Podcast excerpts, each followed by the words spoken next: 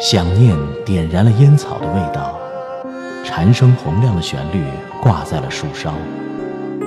一副手稿在明亮的白墙边晾晒，湖畔清扬的笛声，未成曲调先有情。月光皎皎，拿铁味道，在秋天里吟唱山水迢迢。拿铁味道第二套珍藏光盘启程预定，微信公众号“拿铁磨牙时刻”，回复“光盘”二字。给你听到秋天的静美。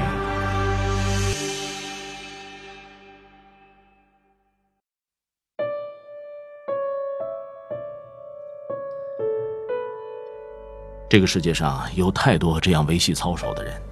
假如你买了一瓶专柜化妆水，发个朋友圈，他们会留言告诉你：买国货不爱国，含铅、含汞、含一百零八种化学成分。他一个远房亲戚隔壁三一八的儿子的女朋友就在这个厂子里上班，这里面的成分其实是很便宜的，和某个国货是一个生产线。染头发发生癌，化妆水会毁皮肤，指甲油会导致不孕不育，穿短裙老寒腿，去外面洗头会头皮变薄。这个世界上不止美有一套理论，丑也有一套更为强大的理论。而且，这副理论的制造者是一群从来不染头发、从来棉麻袍子、看透世事、追求静好的所谓极简约主义者。哦，对了，他们还会告诉你，某大品牌的生产线其实在中国，一个名牌包的成本也就一百多，所以你花了一万多买了个名牌包，那就是你蠢。横看竖看，棉麻布包是最好用的。看起来他们心灵丰沛，眼里有哲学。对所有的物质红尘挥挥手就烟消云散。可我怎么总觉得这不就是一个字的金句“穷”，三个字的哲学“买不起”吗？你不是极简约主义者，你是极便宜主义者。其实说实话，我真不是鄙视穷，因为刚毕业的时候谁没有穷过呀？省四十块钱的低费就是为了吃顿披萨。可这种日子就是那个时候年轻人应该过的呀。可是，又何必掩饰自己对大商场的渴望？喜欢名牌的首饰，那就开开心心的进去摸摸；喜欢名牌的香水，就去专柜去喷喷，然后在心里说：“好好在这儿等着我，等哪天我挣钱了接你回家。”年轻人，什么都想要用好的，这不是很正常吗？未来还有大把的时间留给挣钱。孔子有句话的意思是说，年轻人的可怕就在于昨天你还看他吊儿郎当，可今天说奋斗就奋斗了。春天还是优衣库，秋天就穿上大名牌了，这就是后生可畏。所以这一刻买不起就买不起了，干嘛不懂装懂的装成熟啊？这种岁月静好最大的坏处就是，说着说着你就会把自己给说信了。还真以为自个儿看破红尘呢。我真心觉得，没有对比就没有发言权，所以我只听背过名牌包的人告诉我，还是棉麻包好用；我也只听用过大牌护肤品的人告诉我，其实大宝也还不错。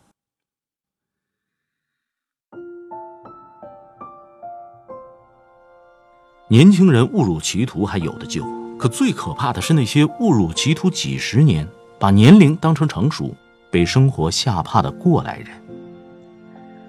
在杭州游学碰到刚毕业的女生对我说：“她本来已经搞定了在北京的工作，但这次回家依然有很多七大姑八大姨，也就是所谓的过来人，跟她说，女生其实只要稳定就好了，所以弄得她现在有点心烦，不知道该怎么选择了。”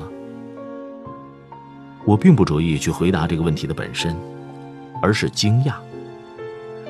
怎么从我毕业到现在，女孩子只要稳定就好了？这个神一般的高尚建议依然存在。十年来，说过这句话的人自己到底过着什么样的生活？他们又是否真的从所谓的稳定里找到了快乐？年年岁岁何其相似，每一年都有不经世事的小女生到过来人面前讨教经验，以为岁月流逝总给人留下点智慧。可是后来你自己才会发现，岁月是否给一个人留下智慧，真正成熟起来，完全取决于这个人本身是否拥抱和察觉了岁月。否则，一千年下来，也只不过是变成愚昧的老妖精。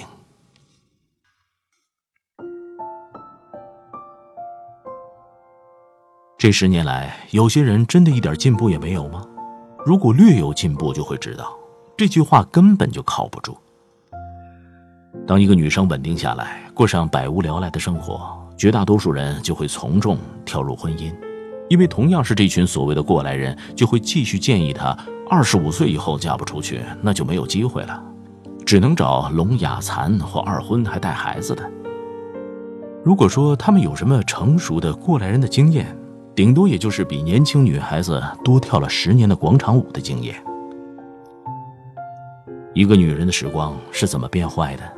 总是从没有主见开始，总是从无法辨别什么是真正的人生智慧开始，而奔向一种大众套路的价值观。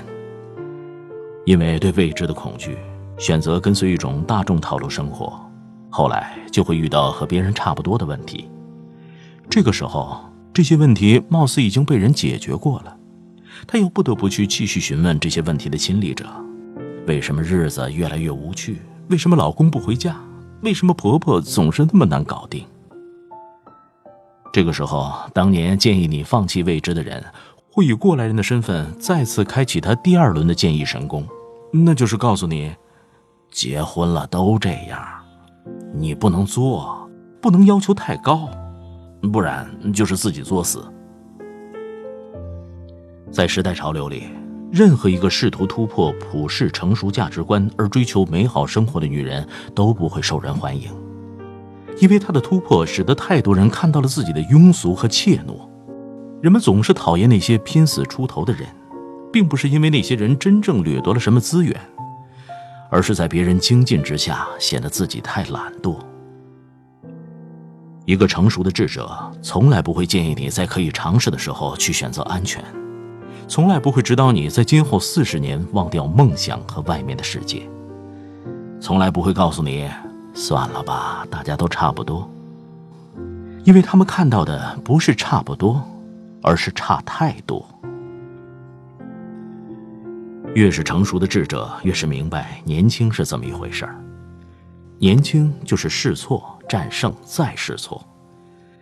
因为他自己也是这样做的。因为只有真正成熟的智者，才不惧怕你过得比他更好，未来比他更灿烂，因为他自己也在进步。而只有那些怯懦的人，才害怕你又创造出新的生活模式，害怕他们就这样被落下。越是庸俗和懦弱的人，越是害怕自己的队伍不够壮大。这就是为什么卖假药的微商总是一片，洗脑术的传销总是一窝。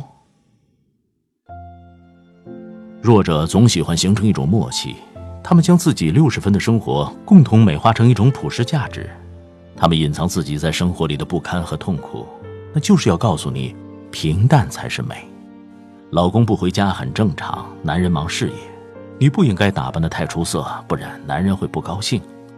当他们看到所有的女人在这种价值里沉溺，看到大家都沉溺，于是就满意了，安全了。他们告诉你。男人就是不会洗碗，不承担家务，不需要过节给你送花。他们持续的告诉你，生活肯定不会有那么美好，成熟的人就得接受，生活是平淡的。然后预备着告诉你第三轮神功，那就是，老公出轨没关系，只要回家就行了。这不叫平淡，这叫混吃等死。不是结了婚都这样。而是他们的生活早已经只能这样。四十年后，他们还要自以为早早的看透了生活。我有个阿姨说，二十五岁那年本来有机会上大学，可她姨妈说她嫁不出去就没人要，就嫁了。后来眼睁睁的看着别人三十岁在大城市生活的很好，而自己三十岁那年她过得不好，想离婚。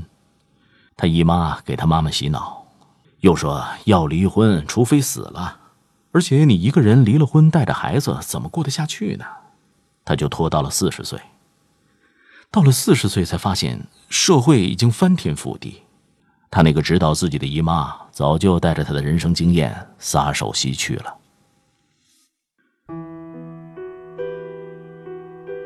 对我而言，从来没有见过哪个女人真正的安于在一个小天地里面，日复一日的洗着衣服、做着家务，当着孩子的铲屎官，依然笑眼如花，完全没有脾气的。我见过真正岁月静好的女人，都是在前四十年从来埋头苦干，不问前程。然后有一天完成原始积累，这个时候才开始去追求一些人生的真相。这个时候搓搓佛珠、穿穿布鞋，才是真正的淡看云起云落吧。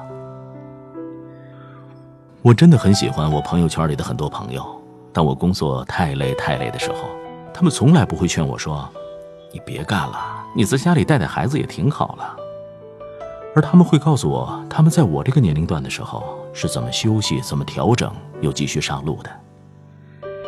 有个姐姐说得好：“四十岁之前谈什么岁月静好，那都是自己对自己耍流氓。”他们鼓励我做一切暂时看起来很痛苦、很迷惘的事儿，因为他们才是真正的那种过来人。